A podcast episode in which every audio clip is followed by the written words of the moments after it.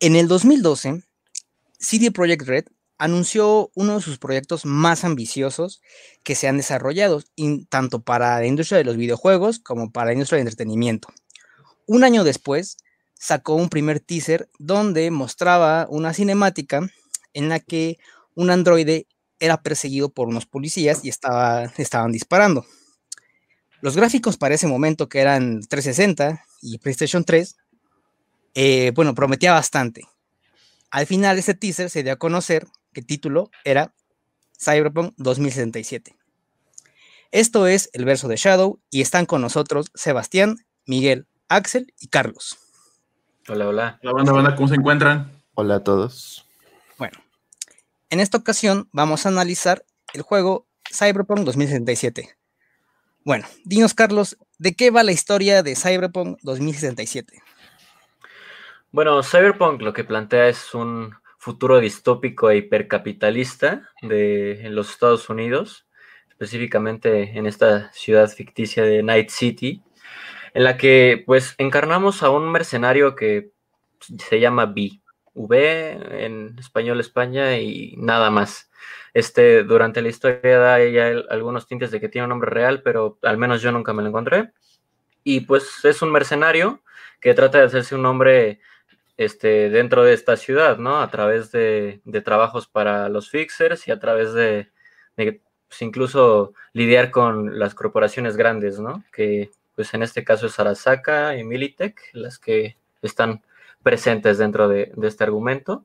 Es un, RPG en el que todas las decisiones que, que tomamos tienen un efecto ya sea muy pequeño o muy grande, dependiendo del momento de la historia en el que tomemos estas decisiones y en el que podemos customizar pues prácticamente todo de, de Vi, ¿no? Desde el color de cabello hasta los genitales incluso. Eh, ah. También voy a agregar este que pues también tenemos toda una historia como por desenvolver, ¿no? Todo un pasado de del como nuestro mentor, como nuestro ayudante, como nuestro mismo enemigo Johnny Silverhand, ¿no? Que es como este rockero rebelde que está en contra de las mismas empresas, pero pues tampoco es tan bueno ni tan malo, ¿no? Sí, bueno, y en tu aventura tienes la opción desde el principio de elegir tres caminos diferentes, que es Nomad, eh, y Corpo. Cada uno tiene una, este, un inicio complicado, muy diferente. Por ejemplo, Nomad empieza en las, en, las afueras, en las afueras de las ciudades, o Corpo empieza ya como un ejecutivo en una gran empresa.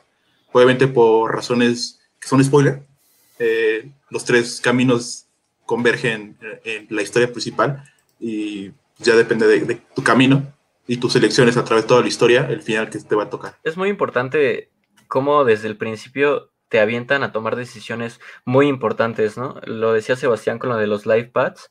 Este, yo pensaba que únicamente era así como no sé si llegaron a jugar este Mass Effect Andrómeda, en el que seleccionaban este, si su personaje era hombre o mujer y si, no me acuerdo cómo se llamaba el protagonista de las primeras tres, este, había sido hombre o mujer y, que había hecho específicamente Shepard y que había hecho específicamente, igual aquí, ¿no? Yo pensaba que pues, únicamente elijo esto y ya, pero no, es, te mete prácticamente a unas 5 o 6 horas en las que juegas únicamente la introducción al juego.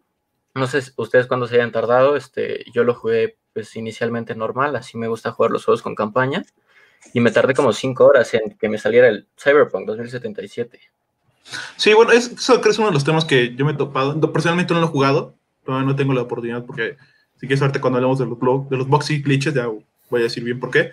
Pero este, lo que he visto en internet, lo que he visto con reseñas y varias este, personas que ya lo han jugado, es que las primeras horas sí importa mucho tu elección de la carrera de Nomad Street Corpo, pero una vez que terminas estas primeras cinco horas, lo que habéis mencionado, de que ya te aparece el logo de Cyberpunk en la pantalla, de que el juego se vuelve muy lineal entre las tres campañas que, que se presentan. Obviamente vas a tener los mismos bits, vas a tener las mismas este, secciones de acciones, vas a tener como unas interacciones muy similares. Incluso estas elecciones de diálogo que tienes entre Silverhand y los demás personajes del juego se sienten como un poco superficiales hasta cierto grado, que no tienen una gran, este, una gran repercusión en la historia principal por lo que viste, igual el juego tiene varios este, finales, incluso uno secreto. Ahí yo sí todavía no, no lo puedo jugar. No sabré decirte cómo, se desempeña esta, digamos, como dualidad entre el hecho de que el juego te dice, sí, sí puedes elegir todo lo que quieras decir, pero al final del día no tiene tanta importancia. Ok, este, bueno, díganos, bueno, sabemos que es un juego muy ambicioso, que tiene mil cosas que hacer ahí en Night City, pero lo principal hay que enfocarnos a lo que es, que es un videojuego. ¿Es divertido? Si te gustan los glitches, yo creo que te vas a divertir mucho, ¿no? este, a mí me, me, ha gustado demasiado. Incluso la campaña principal la acabé hace algunas horas. Acumulé un total de cuarenta y tantas horas de juego y la verdad es que me pareció muy entretenido. Y ahorita que pasemos a hablar de los bugs y de todo eso, hay varias versiones de este juego, ¿no? No es lo mismo jugarlo en PC4 Xbox One que jugarlo en nueva generación, que jugarlo incluso en PC. Entonces, yo que lo jugué en Series S, la versión, digamos, pequeña del nuevo Xbox, pues sí tuve algunos problemas, pero en lo importante a mí me, me divirtió demasiado no sé si tenga que ver también con todo el hype que se construyó alrededor del juego y que personalmente yo también construí alrededor de, este juego, pero la experiencia me parece muy grande, sobre todo en, términos narrativos. No es este como para nada similar a la mala comparación que se ha hecho durante estas semanas y, antes de que saliera como de si es un GTA del futuro, ¿no? Este, no es como, al menos yo que ya eh, lo, lo he jugado, no me parece tan lineal el juego. De verdad es que sí te da opciones muy distintas, no solo dependiendo del iPad que elijas, sino del nivel en el que se encuentre tu personaje al momento de hacer determinadas misiones. Si te sigues de corrido con la línea principal, yo creo que sí es muy difícil que el juego te dé segundas, terceras o cuartas opciones de hacerlo. Es muy directo porque en el instante en el que quieres voltearte, te pide pues distintos este, pues niveles desarrollados, ¿no? De las habilidades que, tiene tu personaje. Pero si te tomas el tiempo... ¿Me escuchas? Sí, sí, sí. Sí, ya te escuchamos. Sí, te escuchamos. Te da opciones muy, muy grandes. Este, es de esto, tal vez tristemente me percaté casi a la mitad, tres cuartos del juego, cuando le empecé a poner atención a eso, y fue que me detuve un poco y empecé a hacer todas las misiones secundarias, todo eso que tal vez podría en un instante dejar de largo, y entonces al momento de regresar a, la línea principal y a la línea, digamos, que está un pasito abajo, que es toda esta de Silverhand y algunos personajes que tienen relación directa con tu protagonista, este, sí, sí cambia demasiado. Incluso lo que hacía era guardar checkpoints en, en, decisiones específicas y luego lo hacía de maneras distintas. Y aunque al final casi en todas tienes pues el destino similar, sí es como jugar dos misiones totalmente distintas, ¿no? Del final, pues no, podemos hablar todavía, pero, pero yo creo que es la parte del, arco en el que más tiene peso todo lo que has hecho durante el juego. Creo que una de las partes como más llamativas o interesantes del juego es eh, la construcción visual. Eh, personalmente fue de las cosas que más me llamó la atención cuando vi los primeros avances. y, venga, creo que que un RPG ambientado en un, en un mundo cyberpunk que te remite automáticamente a películas como Blade Runner, a series de culto como Akira, eh, Matrix incluso, eh, era una, una, una, bastante ambiciosa. Eh, yo igual em, empecé a jugarlo. más adelante, igual que Sebastián, comentaré por qué no que preferí seguir en la historia.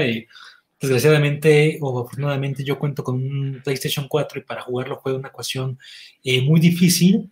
Eh, lo que estuve, más o menos en el momento en que llegué son misiones eh, secundarias, para no hacer spoilers, creo que quedé más o menos después de un momento crucial cuando tu compañero eh, físico desaparece y te encuentras con Johnny Silverman.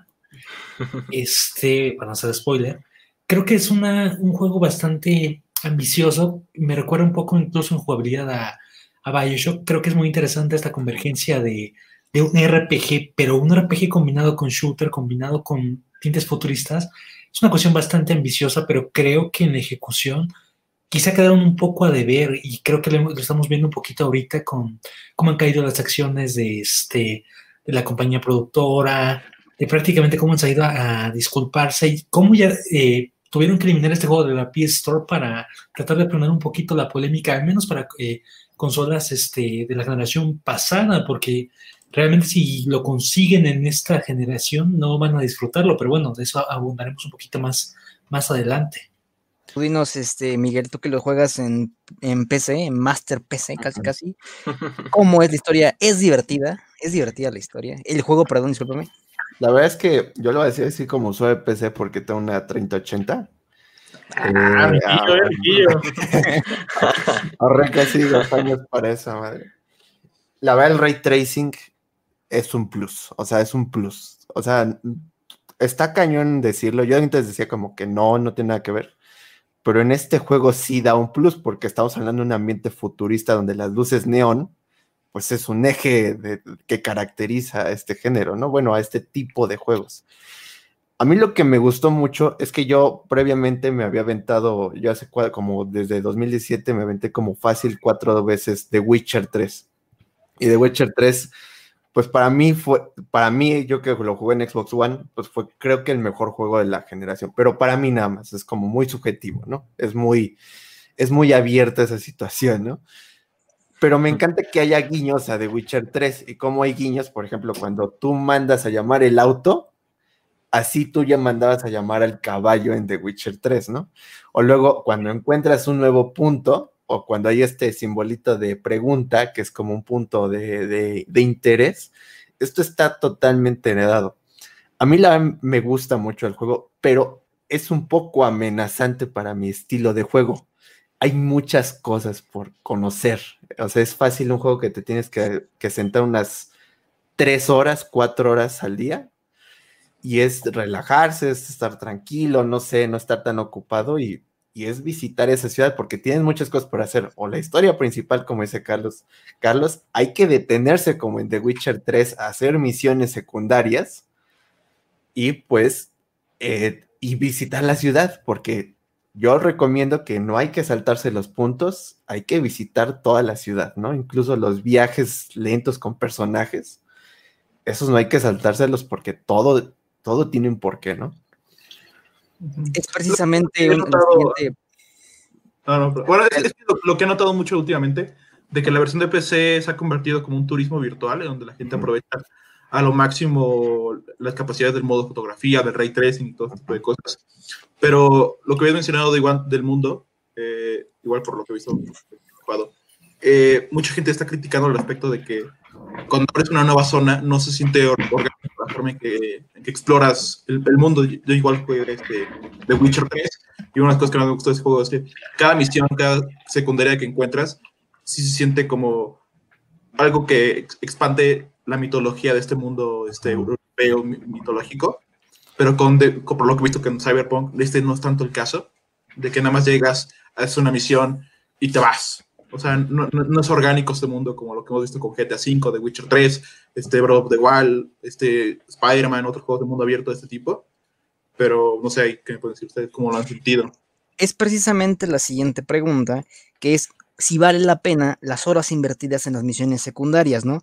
Y la relación que tiene con su mundo. Por ejemplo, pongo en, aquí en la mesa Red Dead Redemption 2, ¿no? En unas ocasiones te piden ir a llevar una diligencia de un pueblo a otro.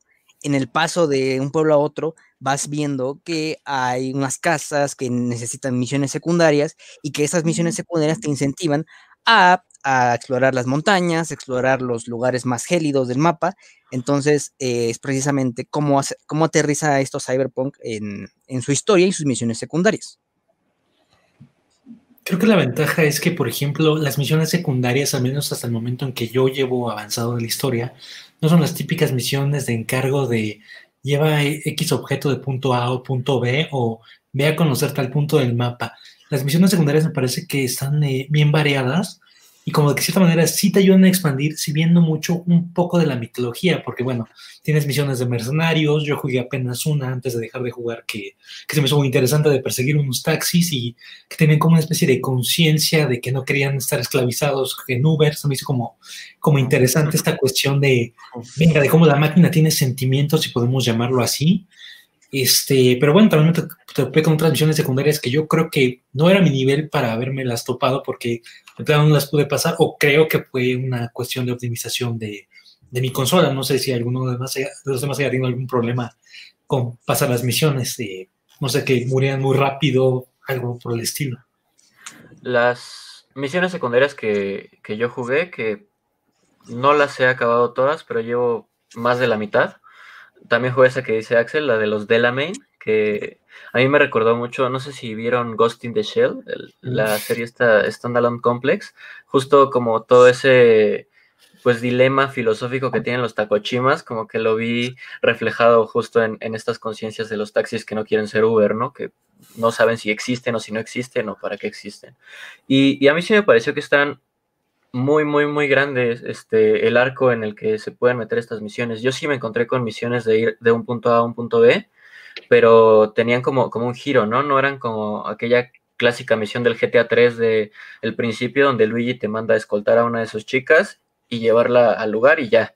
Este, ni tampoco como, bueno, agarra esta camioneta y, y déjala en este lado, sino que al momento en el que llegabas a hacer la misión, que en teoría solo era eso, hay un giro que te acaba metiendo o en combate o en necesidad de hackeo o simplemente necesidad de estar conversando con, con, alguien durante mucho tiempo. Además de que en todos esos lugares en los que puedes entrar, si te tomas el tiempo de buscar, encuentras desde alimentos, este, armas, municiones y hay unos como datapads que tienen justo información en texto ampliada de alguna cosa que tenga que ver con Night City, ya sea con ese lugar, con el personaje al que tienes que ir a hablar en esa misión, o el que te mandó, o el paquete.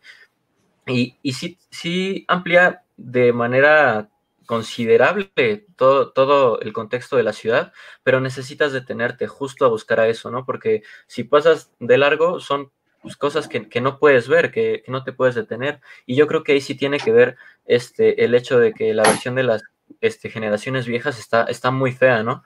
Este, correr a, a 12, 13, 13, cuadros. Yo primero lo abrí en el Xbox One, porque dije, pues, es la, la, versión para este, va a estar bien.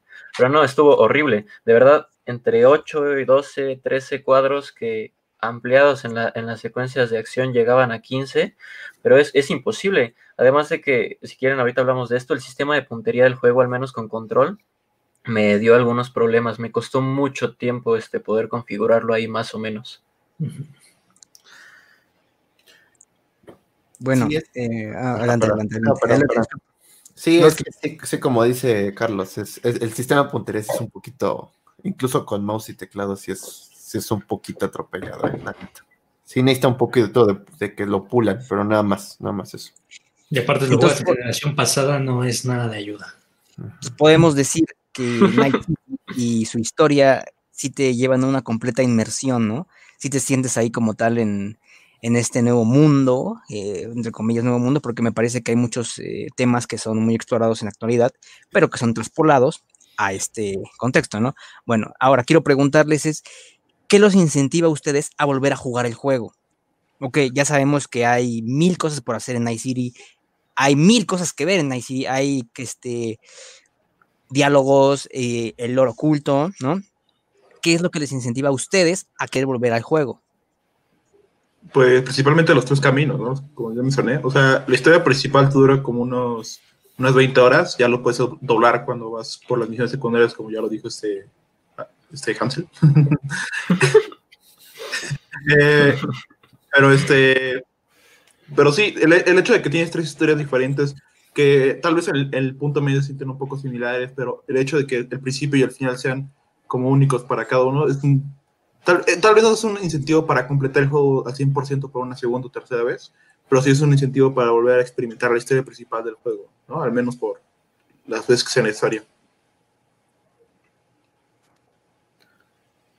Un poco, bueno, creo que hay que remitirnos a esta temática del RPG que es que prácticamente te conviertes tú en el protagonista de tu historia, tú en el, en el héroe, va siendo prácticamente tu vivencia. Creo que esto es lo que incita a, a, regresar a ese mundo y bueno, personalmente yo que también soy fanático de los RPG clásicos tipo, no sé, Chrono Trigger, Final Fantasy, etcétera, este, meterte, eh, meterte tú de, de lleno, sentir que estás siendo parte de algo y que tu, tus acciones están llevando a cabo la, la, historia de ese mundo. Y como ya mencionó Sebastián, tenemos no únicamente tres, eh, una, tenemos tres historias y bueno, con sus subderivaciones que cada decisión irá cambiando nuestra, eh, nuestro desempeño en el juego. Creo que sí vale completamente la pena eh, regresar. Sí, definitivamente sí quieres regresar. hay algo que a mí me, me emociona y es toda esta mitología detrás del juego. Por ejemplo, se nota un futuro, no sé, yo es que lo veo como un futuro como muy inspirado en los ochentas. Y eso se ve en los autos. O sea, bueno, a mí que gustan los autos. Yo lo veo en los autos. En los autos no se ven modernos. O sea, bajo los estándares de hoy no se ven modernos. Se ven de este estilo clásico, como, como lo decían, Ghost in the Shell, Akira, ¿no? Se ven con este, estos frentes. Hay un auto, creo que con seis ruedas, ¿no? Creo. Sí. Hay algo que siempre vuelve, si es también la exploración por fuera y por dentro de la ciudad, ¿no? Estos barrios, estos callejones, es lo que te hace volver y, el, y tu personaje que encuentras de ropa, ¿no? De, de armadura, ¿no? De todo, ¿no? Que, que hay muchos dildos también por lo que vi, ¿no? Pero es es súper interesante todo lo que hay y las notas que encuentras, ¿no? Que las notitas, ¿no? Ok. Sí, y, y, yo creo que algo que hace que te claves mucho con el juego es, el, al menos conmigo, el sistema de progresión aunque terminé ya el, arco principal de la historia, el personaje creo que lo tengo a nivel 30 y la reputación en 40, algo así. El punto es que llegan al 50 ambos. Este, y aunque terminé prácticamente todas las secundarias importantes, pues sí, abres el mapa y de, todos modos está tapizado de, de, cosas por hacer, ¿no? Entre los, las misiones estas de signo de interrogación, que te dice quién sabe qué puedes encontrar, que te puede salir este, jodiéndote a tiros o puedes salir con un artículo nuevo o puedes encontrarte otro artículo legendario o una plática. Este, sí, sí te incentiva a, a rejugarlo, más porque cuando eliges alguno de los finales, este, te quedas pensando en qué pasaría si elijo ahora este, ¿no? Al menos yo que solo lo he jugado en un livepad, este, tuve tres finales posibles con ese cuarto que decía Sebastián que es el oculto, que requiere ahí de que hagas algo específico.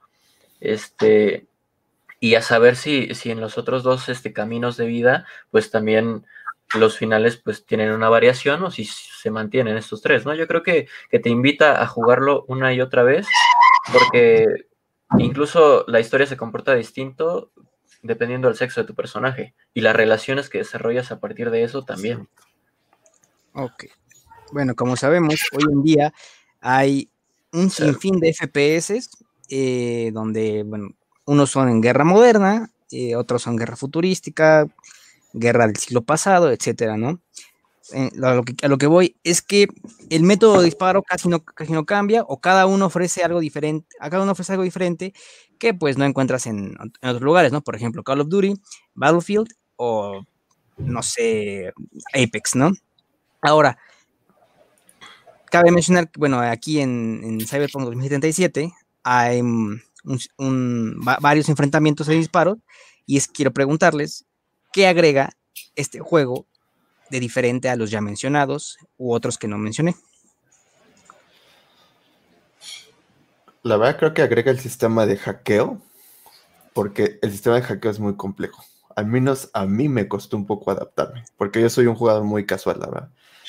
O sea, yo soy un jugador que muy, muy, como muy, muy directo, ¿no? El tema de hacking está interesante, es, mucho por, porque hay muchas opciones, ¿no? Que, que, lo apagas la cámara, que haces esto y aquello. A mí lo que eso sí, lo que sí se me hace un poquito diferente es, es, es que a veces las armas, al menos yo las sentí un poquito como bajas a nivel de potencia y a veces sí difíciles los enemigos, la verdad. Si algo complicado, incluso en dificultad normal. La verdad, hay, hay, hay, hay enemigos que se me dificultaron. Pero lo que agrega, a mí lo que me gustó mucho es este sistema de hackeo y que sí te ayuda, la verdad. O sea, sí te echa la mano. Está un poco atropellado, pero sí está bien. Yo no soy muy fan del, del shooter, los únicos que he jugado, así que, que ubiqué bien, creo que es la trilogía de Bioshock se me hace muy similar el, sistema de, combate, salvo bueno, que aquí no tiene los plásmidos. Y creo que sí, como menciona este Miguel, la innovación podría ser el sistema de, hackeo, pero eh, no sé cómo, cómo corren otras consolas. Eh, en PlayStation al menos la mira eh, no se siente, más bien no se ve. Desconozco cómo se ve en otros lados y me costó mucho, de por sí es en modalidad normal. Es difícil Luego, con una, cuando estás disparando prácticamente a ciegas este, no te ayuda. O sea, como que no, no, te, no quedas con una buena experiencia y bueno, eso fue lo que me hizo pues, abandonar el juego en lo que, en lo, que lo repara. Este, en mi caso, yo creo que lo único que juego son shooters. Muy pocas veces he caído en otro tipo de juegos. Y a mí me parece que, que lo que agrega más allá del hackeo específicamente, es que te da posibilidades de, hacer las misiones como tú quieras, ¿no? Si, si eres un jugador muy, muy así de, de, Gears of War y a mí me gusta ir y soltar chingadazos así a la primera, pues lo puedes hacer. Y, aquí entra lo de las armas. Las armas tienen nivel este, y, rareza, me parece. Entonces, dependiendo de, de, cuánto uses un arma, va subiendo de, de rareza e incluso entra algo que en lo que no me metí mucho, que es el sistema de crafteo. Este, puedes craftear armas legendarias, épicas, raras, este, verdes que son normales y las grises que son las comunes, ¿no? Caí también en lo mismo de Miguel, de que yo estaba usando puras este, grises, justo como con esta mente de, de Battle Royale, de, ay, aquí hay un fusil de asalto, todos los fusiles de asalto son iguales, y, y me complicó el, el, asunto, hasta que me detuve, vi que había rarezas, y entonces ya que obtienes mm, este, armas justo en las misiones principales que te dan armas, creo que una legendaria y no voy a ahondar mucho, pero te dan armas ya de poder, este, ya se, se deja de ver como, como ese lado, ¿no? Lo que sí creo es el, que el sistema de mira está, está mal hecho, no es esta configuración clásica de, de cualquier shooter en el que, al menos con mando, te permite elegir entre curva de respuesta estándar, curva lineal, este, curva híbrida, ¿no? Dinámica, dependiendo del juego.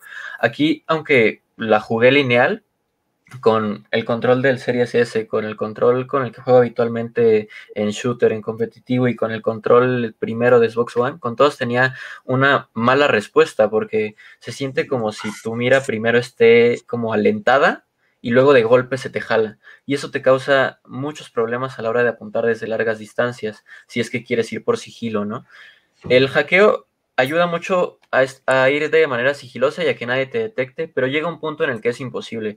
El juego te orilla en algún momento a, a, tirar en contra de alguien y ahí entra la personalización del cyberware. Creo que no hemos hablado mucho de eso, en el que puedes cambiarte el firmware de tu cabeza y traer hasta siete hackeos disponibles. O puedes este, quitar eso, quitarte el hackeo y hacer que el tiempo se ralentice 8 segundos.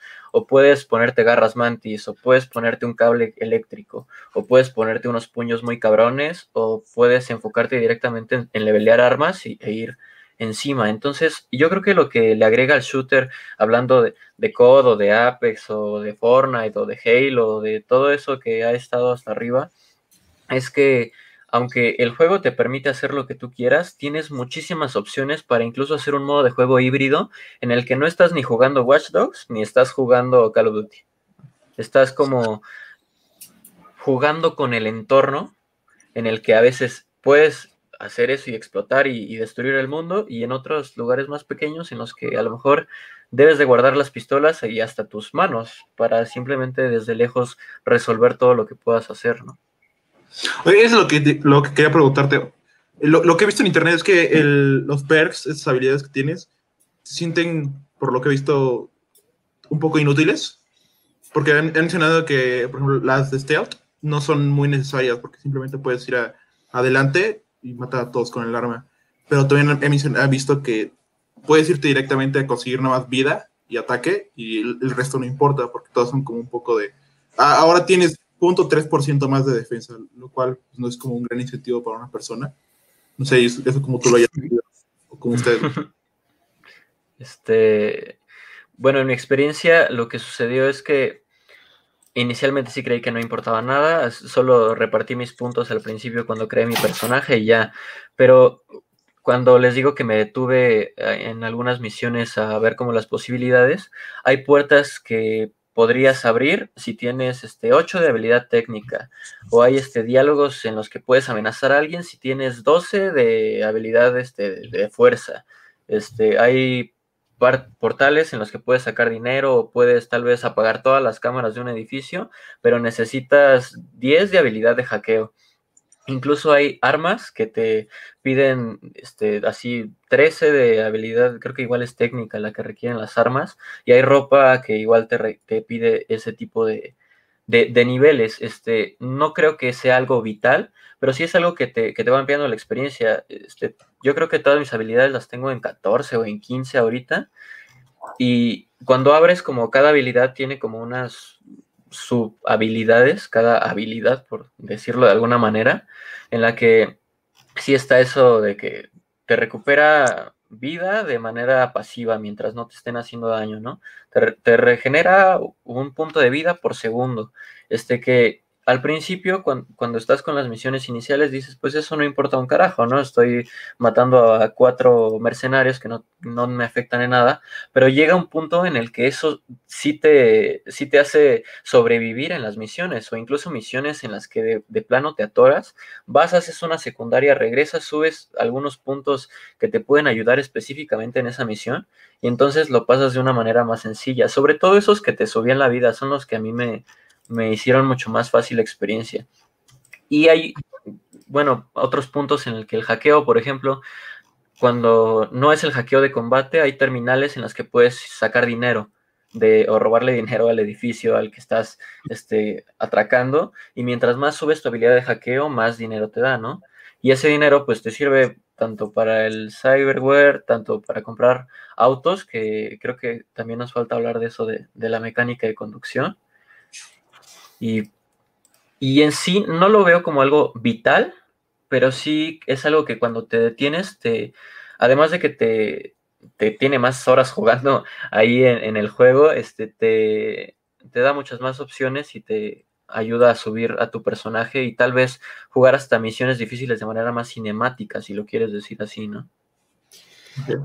Sí, este, algo que sí, más como para que pasemos, pero sí, es que sí no se siente un poco esta progresión, porque en The Witcher 3 tú, le, tú tenías que leer un bestiario, ¿no? Tú tenías que leer un bestiario, te tenías que aventar unas pociones y, pues eso hacía la diferencia en, este, en el juego. En este sí, lamentablemente, creo que eso sí hace falta mejorar. Sí, sí, sí te, te lleva a, pues a, a pelear, o sea, te lleva a ataque directo, ¿no? Te lleva, y sí, está bien, pero sí necesita pulir eso, porque en The Witcher 3 cambiaba completamente el juego. Este sistema de progresión también está inspirado en The Witcher 3, ¿eh? porque hasta los mismos diagramas, ¿no? De cómo los puntos los distribuyes. Eh, eso, le, eso creo que le faltó un poquito. Es que sí, es, que es un RPG de primera persona y sí, sí tiene otra, otra, es más lento, es algo diferente, ¿no? Básicamente. Y respecto a los autos, Ah, sí, a los autos. Este, respecto a la conducción, yo, yo lo juego con, teclado y mouse, pero también con, el control. La verdad no la sentí tan atropellada en teclado y mouse, al menos la conducción tan, tan atropellado. En, ahí sí creo que por el D-pad de los controles es mejor conducir con control, obviamente, ¿no? Eh, pero sí también a veces se siente raro el auto, se siente como que frena mucho, se, va de lado y pues la cantidad de glitches que se presentan manejando, que es que a veces se detiene muy rápido, este, creo que hay uno en el que sales volando, ya me pasó hace unas horas, y el auto no parece que está hecho como de goma, ¿no? Entonces como que salta otra vez y no pasa nada, porque bueno, ya vuele al menos que se destruya, ¿no? Algo así, ¿no? Que hay una, una mecánica de, de explosión o algo así, ¿no? Rebota, ¿no? Así. Pero los autos, es lo interesante, también me estaba acordando que hay autos modernos que también sí tienen cierta inspiración del, de este mundo moderno, pero abundan los autos clásicos, ¿no? Por ejemplo, creo que hay un Cuadra que me recuerda mucho a, un a los Ferrari de los ochentas. Eh, ese mismo cuadra hay un, un cuadra que te remite a un Mustang. Hay otro auto que es el que tiene como las puertas este, de color, bueno, como como tapizadas o algo así como de un completamente cubiertas que te recuerda un Bugatti, ¿no? En ese aspecto en los autos está muy padre, pero también creo que se repiten mucho. Entonces yo quiero creer que en un DLC vamos a ver más autos o algo por el estilo, porque sí se ven. La verdad, dentro de la ciudad no hay mucha variedad de autos, al menos yo lo veo así. ¿no? Para 2022, ¿no? El DLC. 2021, si bien nos va. Bueno, ya para ir este, pasando al siguiente tema más controversial del juego. Exacto. Eh, considerando que la que se le hizo una campaña enorme, enorme, pues, más allá, bueno, más con Microsoft, este, me parece que ahí compró cierta exclusividad para las noticias y las revelaciones. Se le hizo una, campaña enorme en Xbox y PlayStation de, de, la antigua generación. Entonces, aquí en la pregunta del millón, ¿fue ético lanzar el juego en este estado para estas plataformas? no, creo que sea ético la palabra. Creo que es este ético sería como el, hecho de que le mintieron a, este Adrian Kitchens, que es el CEO de eh, CD Projekt Red, le mintiera a todos los este, inversionistas y al público. Yo creo que está más la cuestión. Pero no, no, el juego no estaba listo para salir en, generaciones, eh, generaciones pasadas hace un mes, porque si nos vamos por la fecha original que iba a salir en, en abril, no, imagínate, no estaba listo el juego en ese momento, no estaba listo el juego en septiembre, no estaba listo el juego en noviembre y claramente no estaba listo el juego eh, cuando salió el 10 de diciembre. Desde, desde días antes, cuando, se levantó el embargo de reseñas, desde el 7 de diciembre, ya había gente enfurecida porque muchos medios era como, solo nos dieron la versión de PC, no probamos las versiones de consola, eh, el, todo el footage que nos dieron era B-roll por parte de CD Projekt Red, no, no, nos dejaron grabar nada de, de, ellos.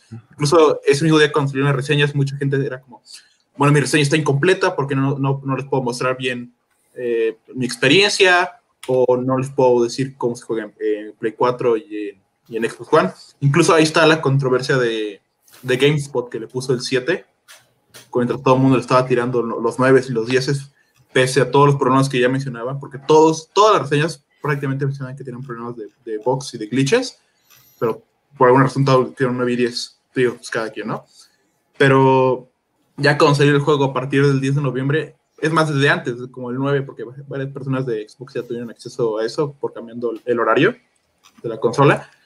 Y a partir de ese día mucha gente estaba señalando de que el juego no funcionaba en, plataformas de generación pasada, no funcionaba muy bien en Play 5 y Xbox One, que en Xbox Series X por la retrocompatibilidad. En PC los problemas eran menores, pero igual se presentaban un par de, errores, como ya lo mencionó Miguel.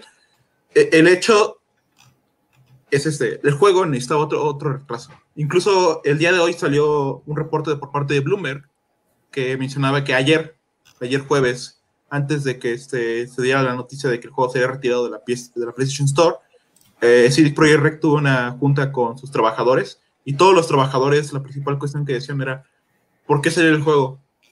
El, un, este, un empleado en específico sí mencionó que el juego no estaba listo, las este, expectativas de lanzamiento de todos los inversionistas y, del, y de los ejecutivos eran reales y claramente lo hemos visto en estos días. Pues checas Twitter, checas Facebook, checas Instagram, cualquier red social, está repleta de, de bugs y de glitches esto no quiere decir que el juego sea malo, ya como lo mencionaron pues, ahorita Miguel y este Carlos y Axel.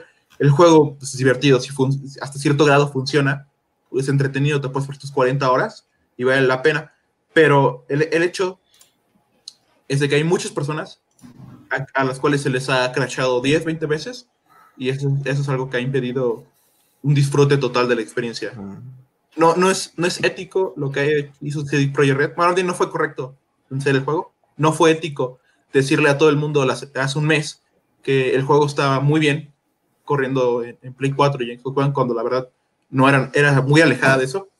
Incluso ejecutivos de alto mando, vicepresidentes de CD Projekt Red, han admitido que no le, no le dieron la gran importancia, más bien, no, más bien no revisaron a profundidad estas versiones, lo cual pues, es, una estupidez, porque hay más de 150 mil más de 150 millones de consolas de siguiente generación contra las que 4 millones que hay ahorita de Play 5 y Xbox Series X o las que sean de PC que no, que no son tanto. Bueno, no, no son tantos en comparación con, con el Play 5, Play 4 y Xbox One.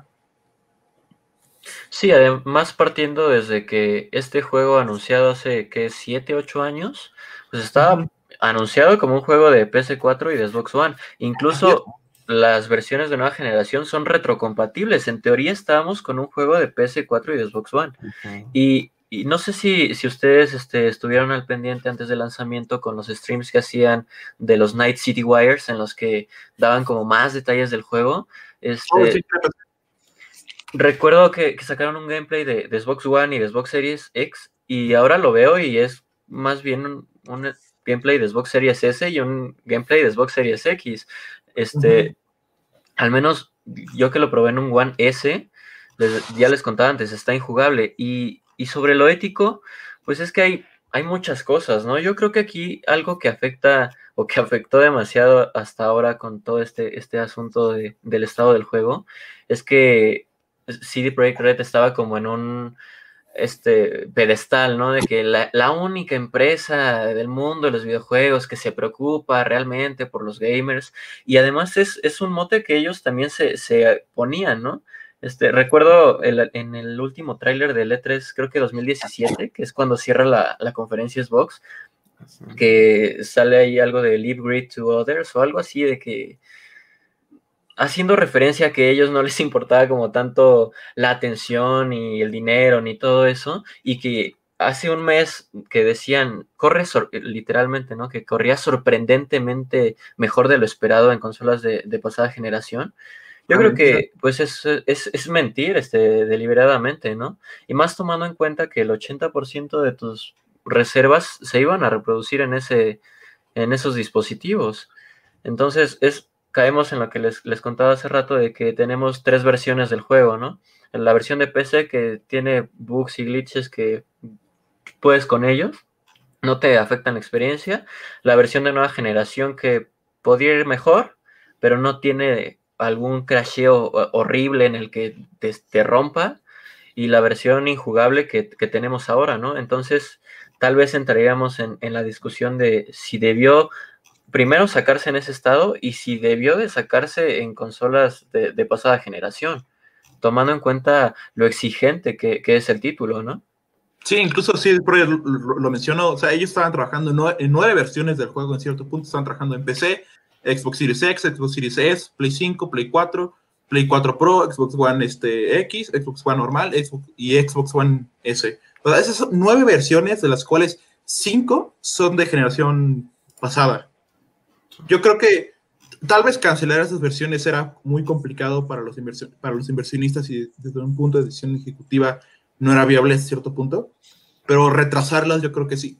Yo creo que si hubiera salido en PC solamente el pasado 6 de diciembre y te hubieran dicho eh, marzo, por ejemplo, abril de 2021 te llega la de Play 4, Play 5, yo creo que a, la- a lo mejor sí había gente que se hubiera molestado, pero nadie se hubiera enojado, sinceramente. A, a menos a cierto punto en el que estamos ahorita. Es que sí es justo eso, creo que hacía falta otro, otro retraso y ya como mencionaste Sebastián, o sea, no era un juego para la generación nueva, era un juego para la generación actual. Personalmente, por ejemplo, yo no esperaba que se viera también como una PC, porque bueno, estamos conscientes de que las, eh, el poder de las consolas de Xbox One y PlayStation 4, eh, pero por ejemplo, recuerdo cuando eh, también retrasaron de The Last of Us 2, eh, lo retrasaron un par de meses, bueno, vamos a ver qué, qué tal sale. Y bueno, y yo que lo compré desde el, bueno, que lo jugué desde el día 1, eh, me sorprendí lo bien que, que corría el juego, pese a ser exclusivo, lo que ustedes quieran, el juego corría bien, yo no me encontré ningún glitch, ningún error en, ahora sí que en, la- en toda la, pasada del juego, eh, y bueno, eh, gráficamente creo que está muy bien, también Death Stranding, corre sorprendentemente bien en, Play- PlayStation 4, creo que es el juego que, que yo he visto con mejor gráfico en la, la plataforma, y cuando recibes este juego y es injugable, a mí personalmente se me crashó cinco o seis veces, incluso contacté a Carlos por Twitter porque la primera vez que lo jugué no tenía voces el, el juego y era de, oye, este, ¿sabes este, qué está pasando? Sí, porque o sea, los personajes, o sea, tienes tus subtítulos, pero este, ni siquiera movían los labios. Yo decía, bueno, a lo mejor este, porque había Era- por ahí que Eran mudos, o sea, tenían como capacidades diferentes. Según implantes y esto de personalización para vender otros idiomas. Y dije, bueno, a lo mejor es un RPG, ¿no? Tengo que crecer y tengo que, este, tengo que, este, escuchar Comprar unos oídos. eso para escuchar, a lo mejor el personaje es sordomudo y necesita estar en eso, ¿no? Pero, o sea, y bueno, vamos un poquito a lo gráfico. Eh, personalmente no, no, soy como tan, tan partidario de que un juego bueno tenga que tener como gráficos impresionantes, menos en un RPG, que en un RPG lo que más te atrapa son las historias. Y, bueno, tenemos a los maestros de estos que es Square Enix. Desgraciadamente aquí, eh, al momento de jugar en una consola de la generación pasada, no puedes disfrutar la historia porque la, la misma historia no, no puede progresar.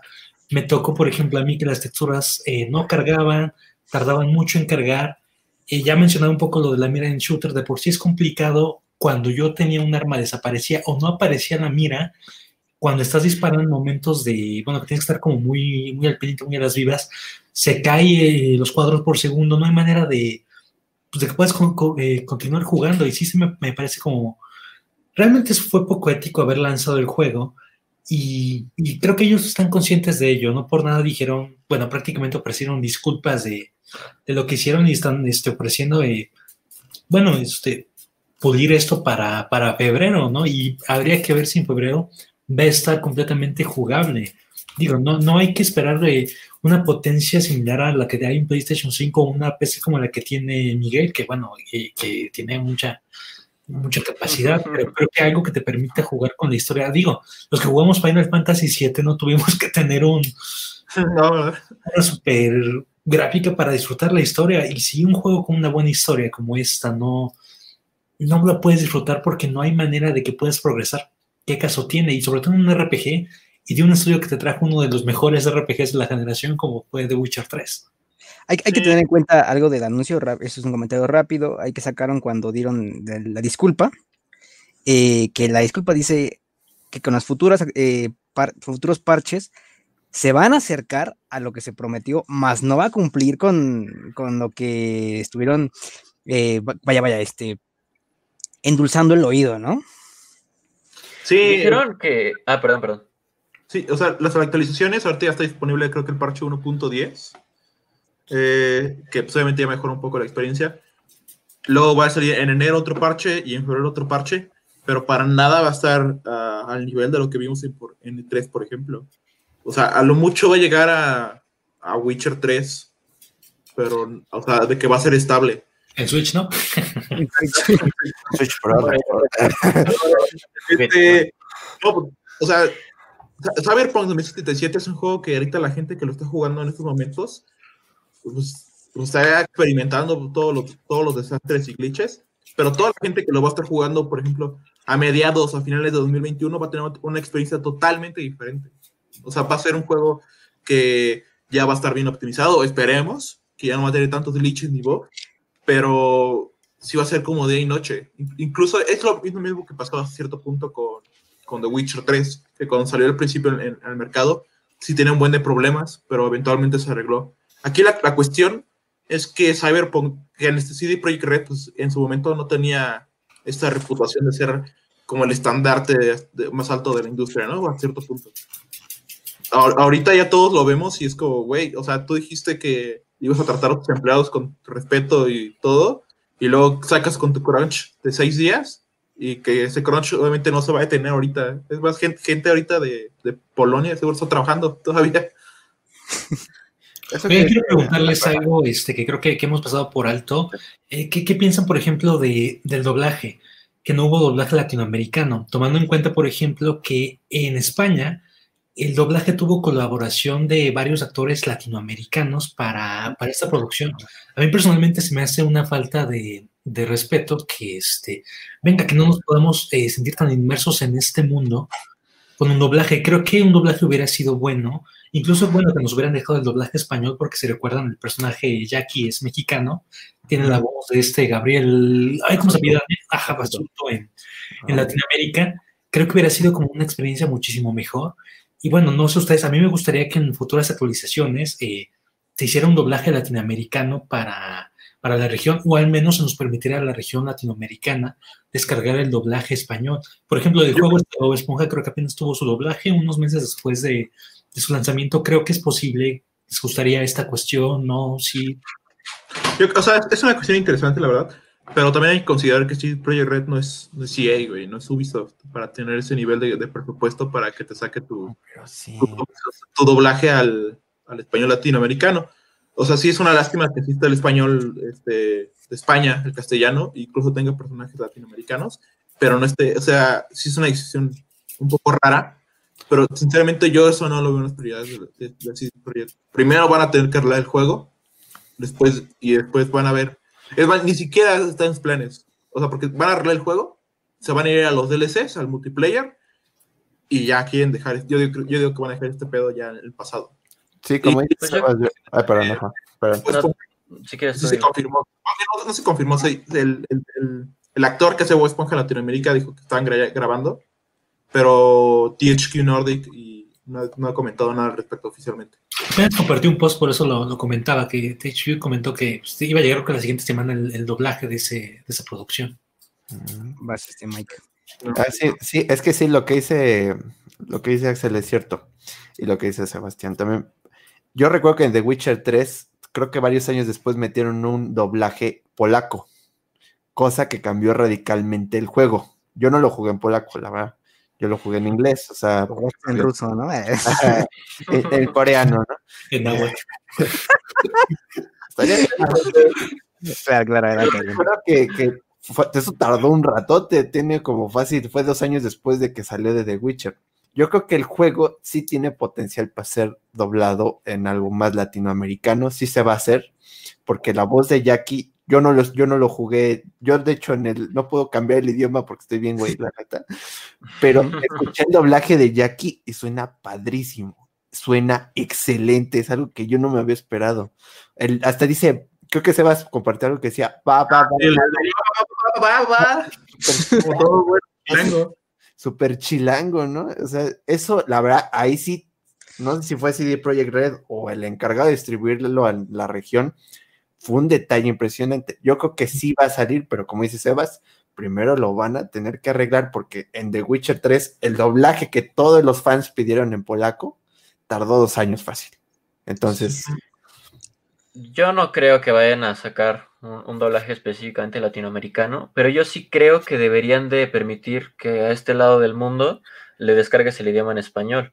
Este, porque me parece que hay, además de estas versiones de las que funcionan y de las que no, este, la versión de, Cyberpunk en Norteamérica, la sudamericana, la europea y la asiática.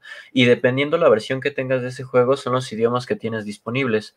Por eso nosotros tenemos el inglés y el francés, al menos en consolas, este, para el hablado, y español, inglés y francés para la interfase del juego. Yo no soy mucho de jugar los, los juegos con, con doblaje, porque me topé con muchos de, de España que eran muy malos. Creo que el más reciente fue el de Need for Speed Heat, que era malísimo, y no me dejaba cambiarlo a inglés. Entonces, este lo he jugado en inglés y, y la verdad es que el trabajo que tiene detrás es- está muy cabrón. O sea, desde... Yo creo que tiene que ver mucho porque hay personajes que son japoneses, este, los mexicanos que son estos, los valentinos, este, y, y uno que otro idioma que, que está presente en ese idioma, ¿no? No escuchas a los chinos hablándote así, tío. Este, ni, ni, es- o sea, como que toda esa diversidad de la ciudad está, está presente en el idioma original, en, o al menos el idioma inglés de- del juego. Este, no sé cómo está en polaco o si existe el, el polaco. Pero me, me parece interesante el, el doblaje, al menos por lo que he visto en internet, está, está bien logrado, el, aunque es de español de España, ¿no? Justo por todas, todas estas cosas que, que le meten como más mexicanismos o, o, ¿cómo dijiste? Muy chilango.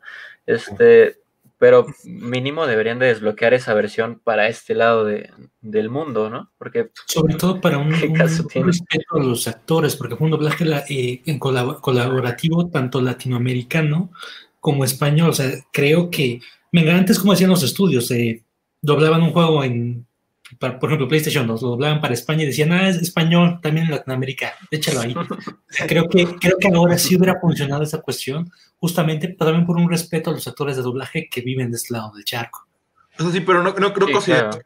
de que te lo cambian ahora en español latinoamericano, se le pierde un poco la magia, como ya lo mencionaron. Pues tienes tu, tu- tus street gangs, ¿no? Tus pandillas que hablan español mexicano, chilango.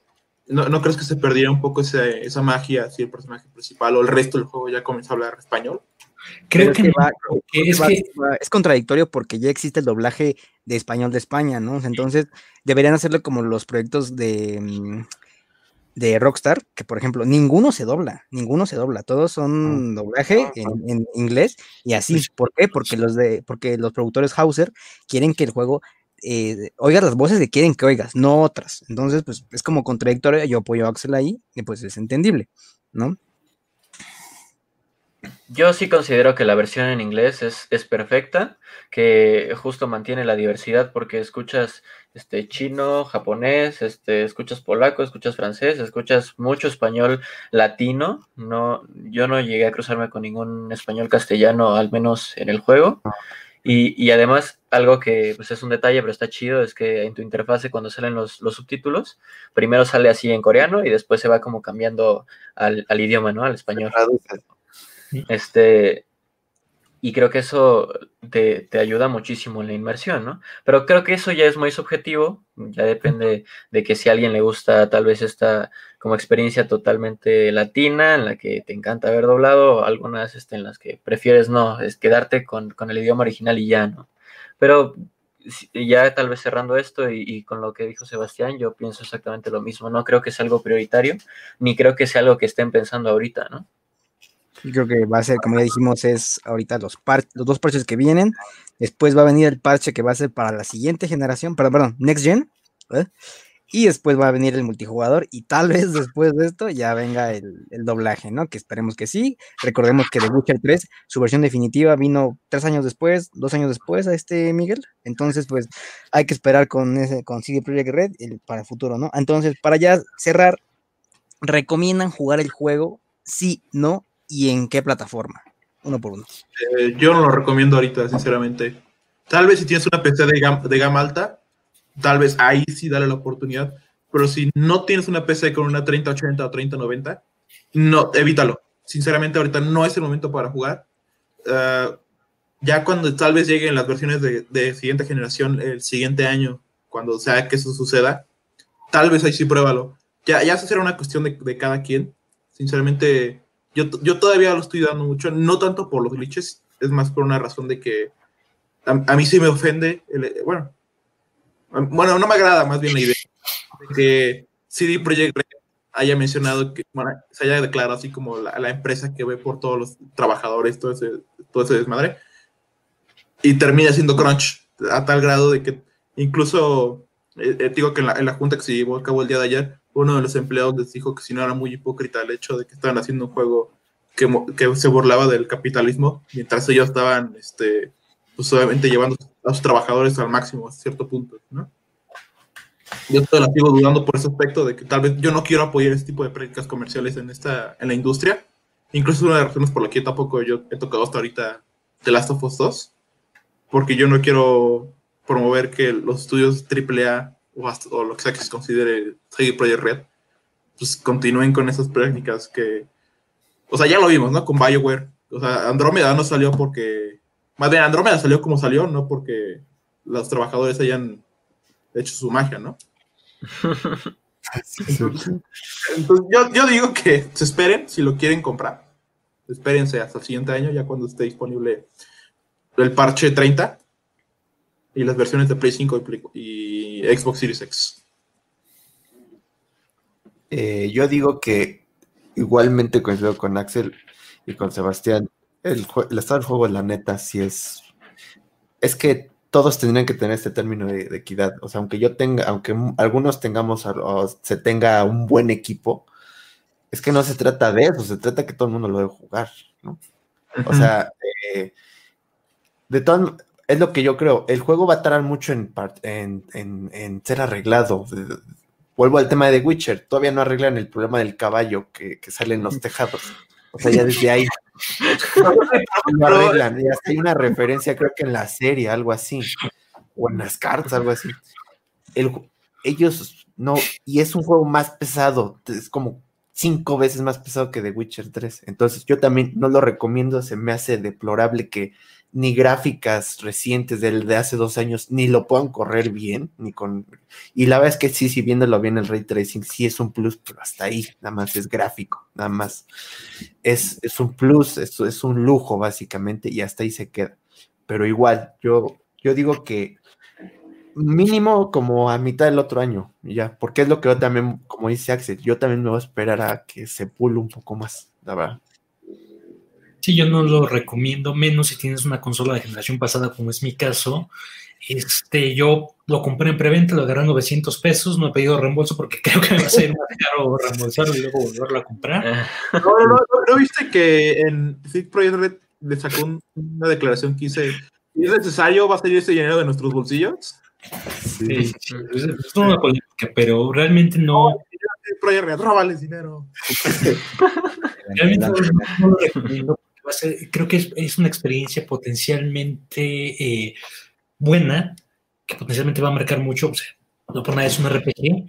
Eh, si tienes el juego igual que yo, yo creo que es igual, espérate al menos hasta febrero para ver cómo está el parche de, de rendimiento, a ver si, si ya con eso puedes terminar o avanzar un poco la historia, porque realmente es deplorable que desaparezca tu pistola, que no puedas apuntar, que no ves a tus enemigos. Y bueno, si ya, si ya tuviste la, la fortuna o desfortuna, como quiera verse, de que lo pasaste en este estado, eh, tienes todavía otros caminos para seguir, eh, tienes dos historias más que seguir, es un RPG, eh, te recomendaría que esperas el próximo año para experimentar quizá una mejor experiencia en Night City, que bueno, seguramente nos van a ofrecer algo muy bueno, pero como dijo también Miguel, este, si no eres Miguel no lo juegas, tienes Miguel tiene una muy buena máquina. Era un- Pero aún así, aún así sí no, es, no, es, no está en buen estado.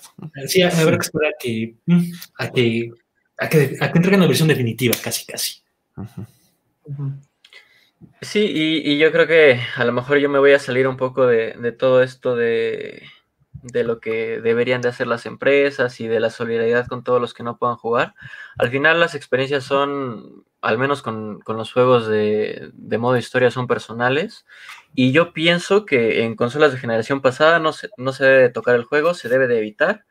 Y ahí ya depende de cada quien si, si regresan esta, esta reserva, ¿no? Yo creo que en consolas de nueva generación es jugable y hasta ahí. No es este, la mejor experiencia porque aunque lo arreglaron hasta cierto punto con el parche de hace unos días, el 1.04, y que hace pues, como 3, 4 horas salió el 1.05 para consolas, este, pues es jugable, pero hasta ahí.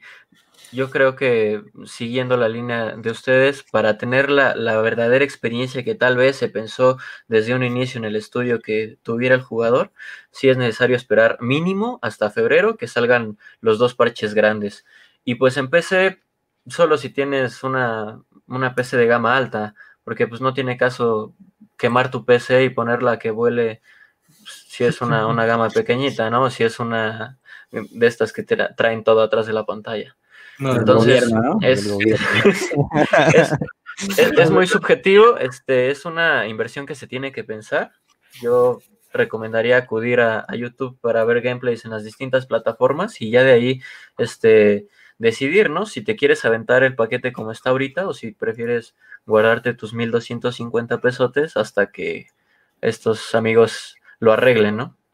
Sí, o sea, Cyberpunk al parecer sí es un buen juego, solamente que está oculto detrás de cientos de glitches y errores que te impiden disfrutarlo como se debe. Es un alfa, ahorita es un alfa. Exactamente. Claro. Bueno, pues este fue el análisis de Cyberpunk 2067. Esto fue el verso de Shadow y nos vemos en la próxima. Hasta luego. Hasta luego.